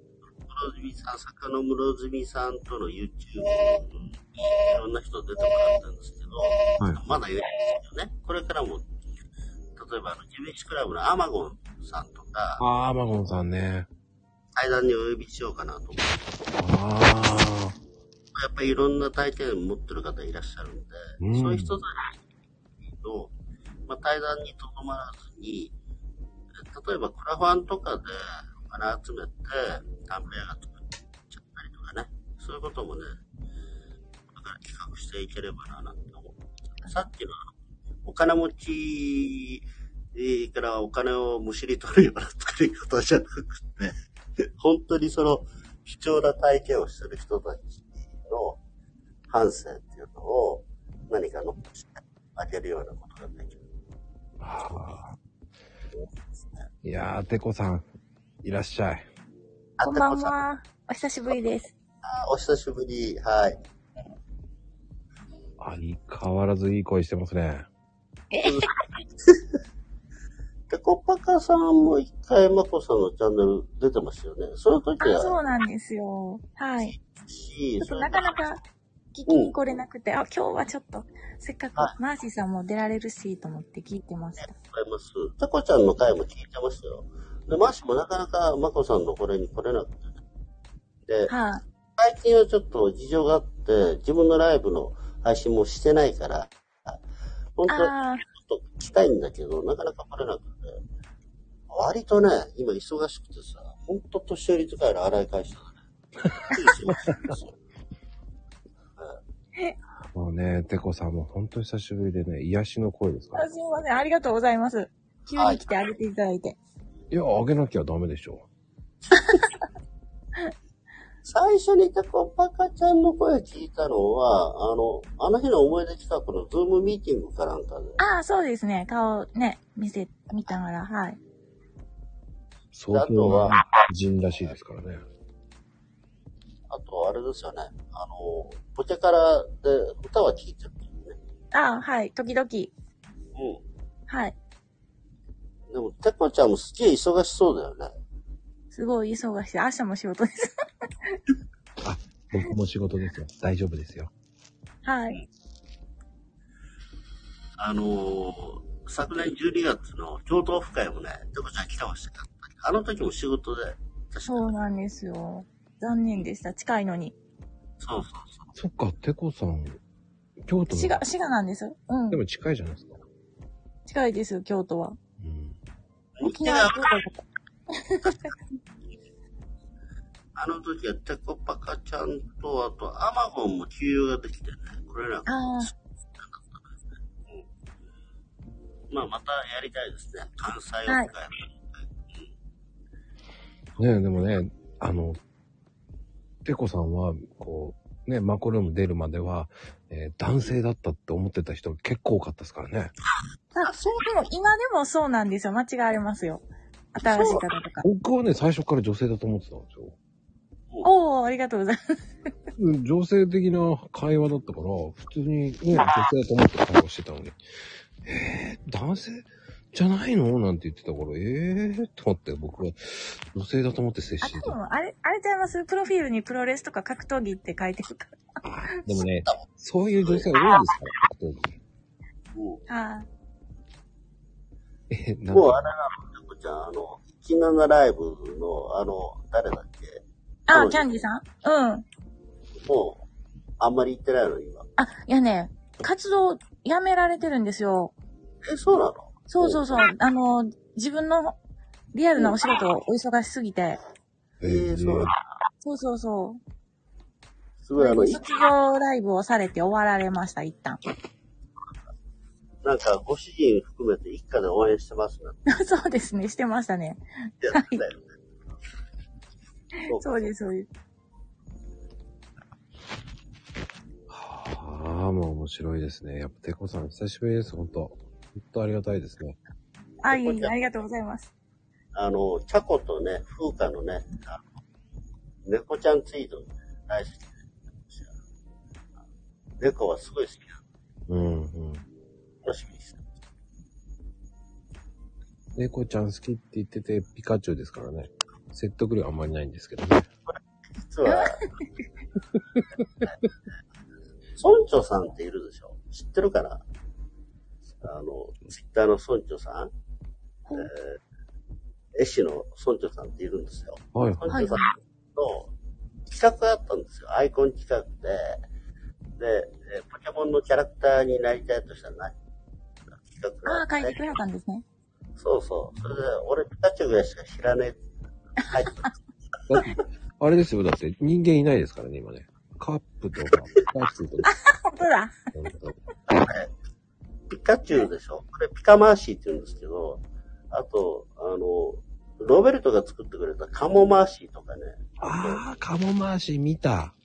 はい。カモマーシーもあるし、あとね、誰だったかな？誰かが作ってくれた、あの、ウサマーシーってのもあるんですよ。うさはい。それマーマーピョンって言ってるんですけど、あの、それをツイッターネームマーピーにして今、サバーターになってます。はい。結構人間じゃないマーシーいっぱいいるんですよ。みんなね、遊んでくれるのね。バンダナとサングラス買ったら何でもマーシーになっちゃう何でもいけますね。あ、このカップだってあれですよ。バンダにやったらマーシーになりますからね。あ、本当だ。そう、遊ばれてたのね、一日すごい。あの、で、ありがたいことに、あの、アイコンがどんどん増えたっていうか。ヘッダーなんかもね、ほとんど、あの、あれですか。ほとんどじゃないな。一回も作ってもらったことないよ。あの、作ってもらったことって、お金払ってって意味だけど、みんな作ってくれた。すげえありがたいなと。やっぱり圧力ですね。圧力じゃないですよ。あの、なん自分かこう、してあげたくなるみたいな。そうそう、自分史圧力ですね。なんか最近さ、あの、自分史クラブ、ほぼ自分史クラブのツイートしか上げてないので、うん。タイムラインにあんまり出てこなくなったんだけど、今はないんですかね昔、昔って言っても2年ぐらい前だけど、あの、ヘッダー作りますとか、アイコン作りますっていう企画やああって、そういえば、最近流れてこなくなりましたね。よくありましたよね。あったでしょ？だから、うんうん。応募しませんかはーいって手を挙げたら、勝手に作ってくれる人結構いたんだけどさ。今あんまりないよね。そういえばないですね。うん。あの、バカらしくなってるから。多分ね、お金儲けに走ってるんですよ、皆さん多分。っていうかね、多分、需要がそこまでないのかな。ああ、なんか結構アプリで作れますよね。うん。かもしれないですね、今ね。うん。以前はそれを本当にビジネスにしてる人、いたもんね。今のもいるんでしょうけど、相場が下がっちゃったんですかね。だからそうやって。いや、アプリで作ったりするもんだから、あの、普通に3000円とか5000円とか、下手したら1万円とかね、ああ、確かに2年ぐらい前まではよく見ましたね。そういう方向。うん。あんまり成立しなくなって。うん。まあ、ごめんなさい。話変なことしなくて。いや、でも全然、あの、多分、ここならで頼んでる人が多いんじゃないですかね。あそれあ、なるほど。人でやらないのかなあんまり。あ、あの、ここならってあるんですよ。それを見てから。これらは。ええそうもしかしたらツイッターの規制の関係があるんですかね。あんまりそのツイートの中で BS の話、あの、お金もらえますみたいな話すると規制かかっちゃうのかな。結構今ツイッターの規制厳しいですよね。いろんな意味でね。そうですね。あの、リップしないとすぐなりますよね。ああ。気をつけよう。ついついリツイートしちゃうんで。あのね、リツイートもね、あれですよ。最近回し結構無敵なんですけど、あの、なんだろう。あ、そうなんですか。えーうん、アカウント、あの、多分ね、あんまり規制に引っかからないのはリプだと思いますよ。あの、ことでもリプ添えると、割といいような気がする。うん。あと、リツイートじゃなく、引用の方がいいですよ。あ、引用の方がいいの？ほう。引用一文字、えっ、と、二文字ぐらい入れるだけで全然変わりますかあ、そうなんですね。ら。うん。そのまんまリツイートするより。うん。えー万率、えっ、と、半分以下になります。ならない方に近いですから。とね、マーシーね、実は今の6つぐらい拡散グループに入ってるんですよ。これ、あの、皆さんの、今、あの、1日2回しかツイートしないんですね、基本的に。うん、うん。えー一つ目はお初いです。これも、あの、日付があったらすぐで、基本的に自分史クラブのメンバーのツイートを引用して紹介するっていう、えースタイルで、もうああ、そうですよね、毎日。うんうん。してますよね。で、あとは夕方6時半に、これ予約ツイートで、あの、まあ、連載の事務室ツイートだけど、基本、もう2ツイートだけなんですね。で、えこの2ツイートを、特にあの、お初いはやっぱり見てほしいから、えっと、昔から入ってる拡散グループ、6つぐらいは拡散グループにいるんですよ。で、やっぱりあの、引用じゃなくて、リツイートしなきゃいけないんですね。そのリツイートにさっき言ったように、基本的にリプを入れるようにする。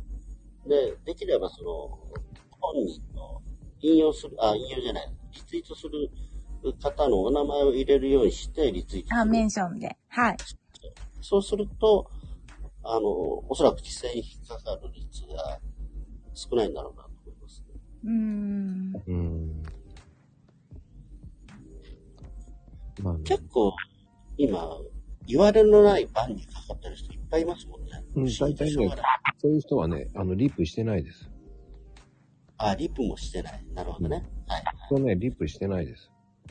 うん、うん。リップ周り何回かやれば治りますよって言って治ってる人多いですね。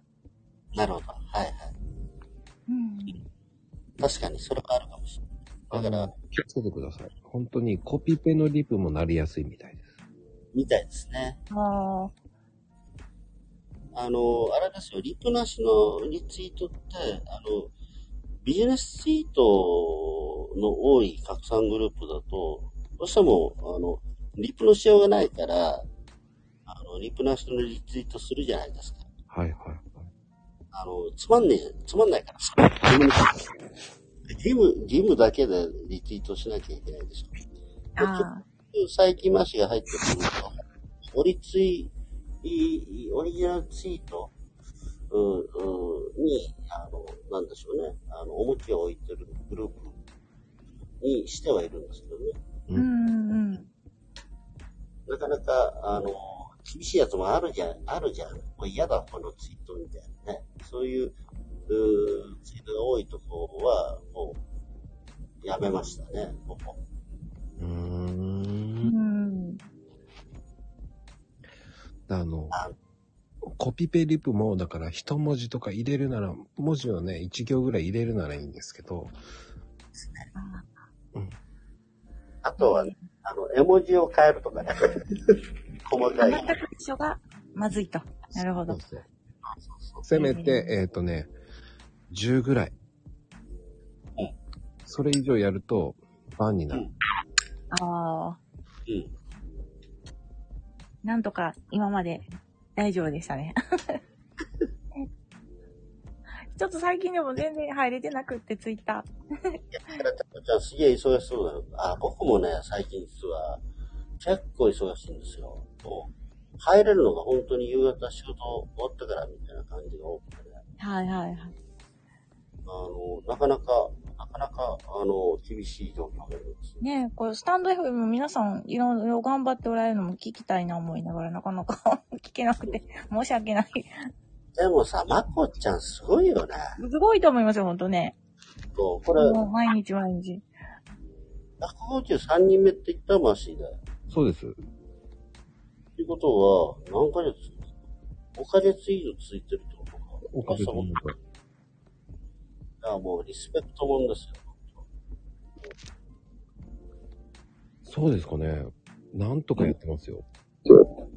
いや、すごいです。あの、だって、しかもライブでしょ、ほぼほぼ。収録じゃない。この生で。おかげさまで、えっとね、収録ね、収録はね、13人ぐらいですかね。うん。ああ、ほとんどもう皆さんライブで。ライブですね。あ、でもありがたいですね、その方が。話しやすいような気がするんだけど。いやー、でもね、断られまくってますよ、私。あ、いや相変わらず。はい。そう断られるのなんで断られる？断られてます、本当に。あの、まあ、内情を話す、内情ってことでもないんだけど、知ってる人はみんな知ってるけど、ライブ812って今、お休みなんです。ああ、そうなんですか。うん。6月いっぱいでアプリが終わったんですよ。はい。で、あの、ウェブ版に移行するんですね。ああ、なるほど。そうだったんだ。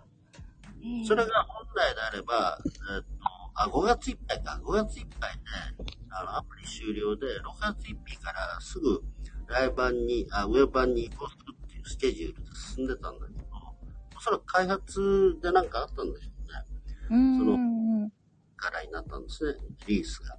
ほー。で、えーまあ、その前からマーシーちょっと休んでたんですけど、あのえ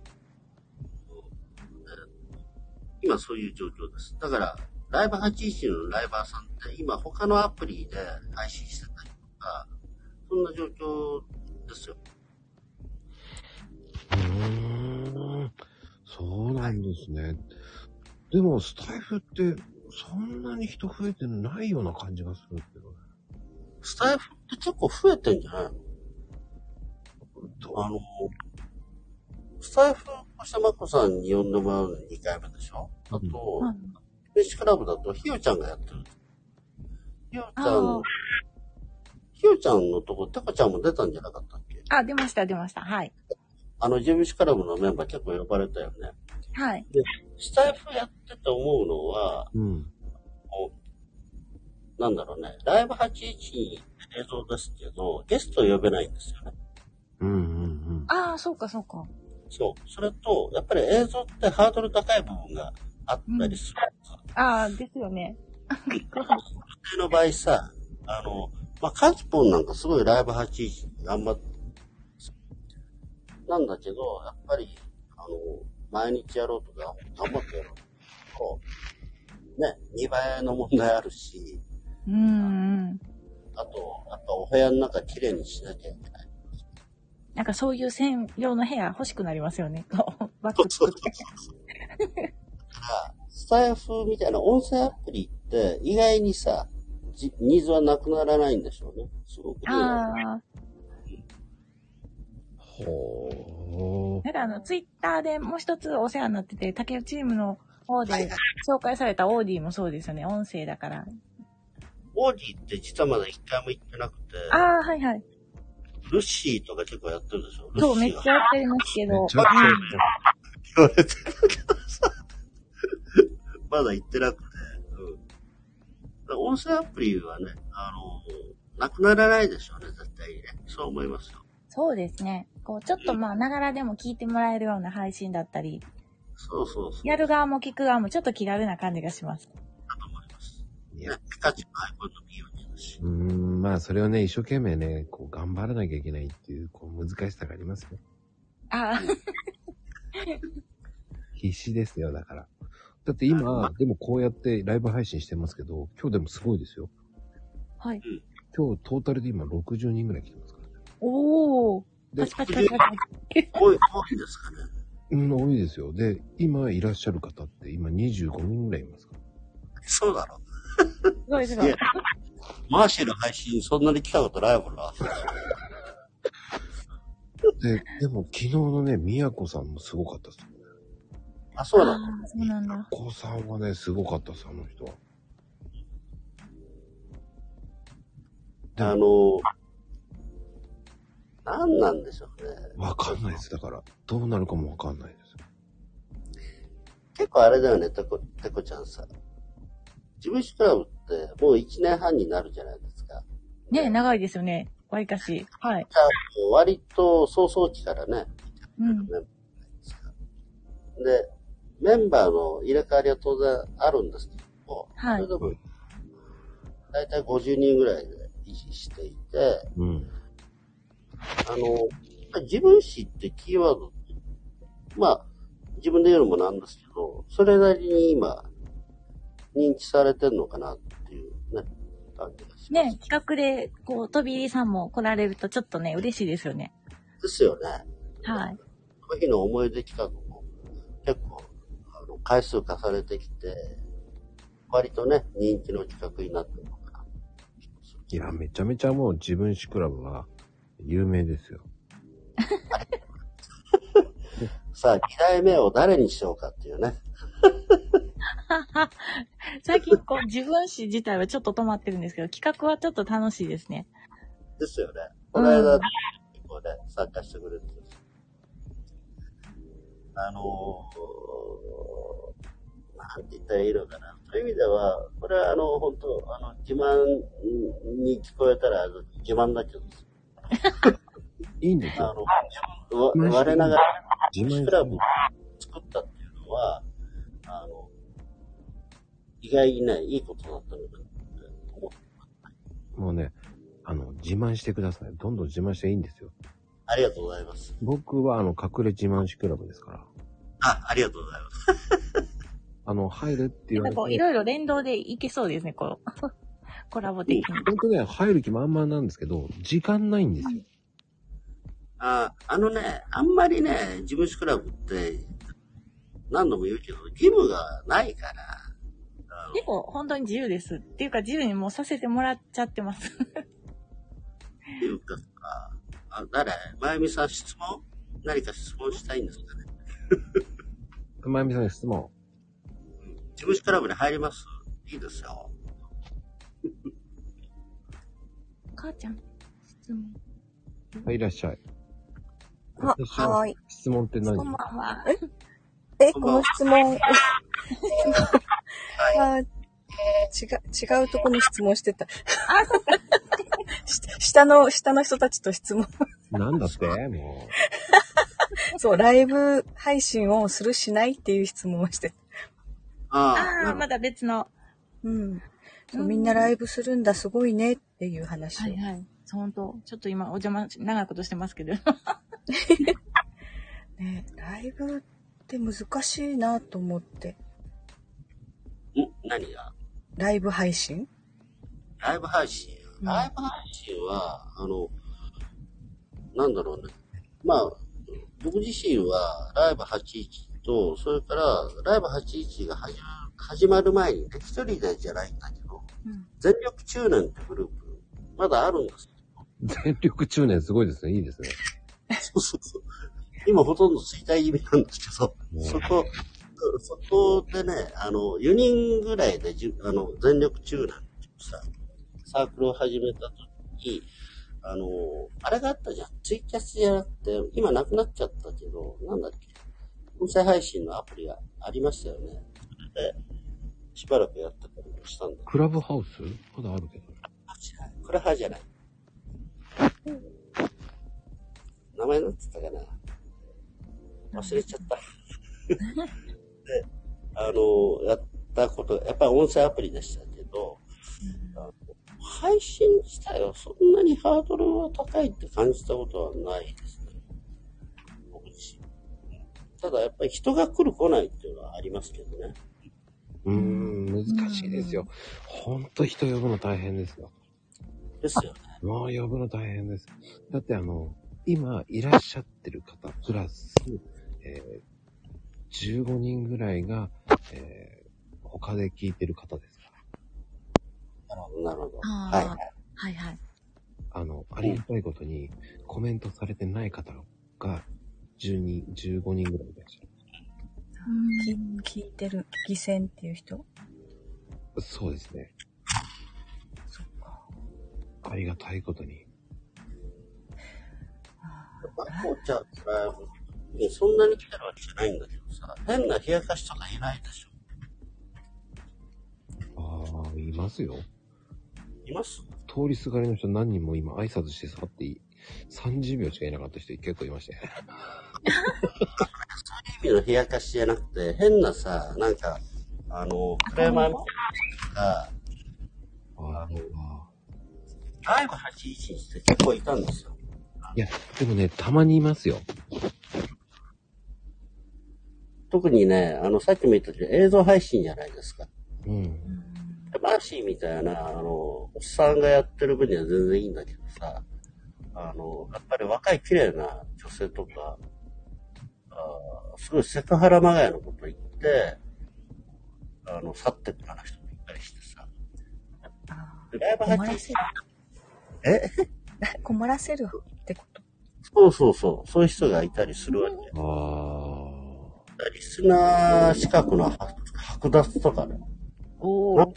いましたよ。そういうこともあった。もうライブ812側からアプリに入れなくする？あの、まあ、ツイッターで言うと、うんなんだ？ドロップするようなね。うーん。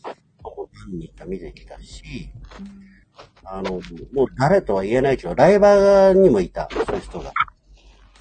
あの、の権利が剥奪されてうん。で、で何が言いたいかと、まこちゃんってすごいよね。あの、嵐、そうそうそう、今、かなこさん言ってるけど、うん。あ、かなこちゃんあったんだ、嵐さんって。あいるでしょ。スタイフにもいるね。うん。まこちゃんの配信はだから、やっぱこんだけ続けてきて、真面目にやってるから、入ってこれないんだろうね。ああ、これないんだ。そうなんそこは素晴らしいと思いますよ。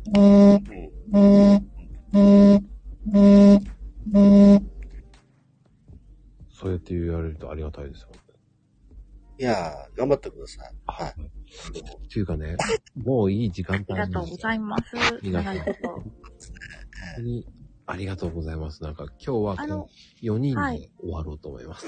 あー。これ、スクショ、ツイッター。OK ですかああ、いいですよ。はーい。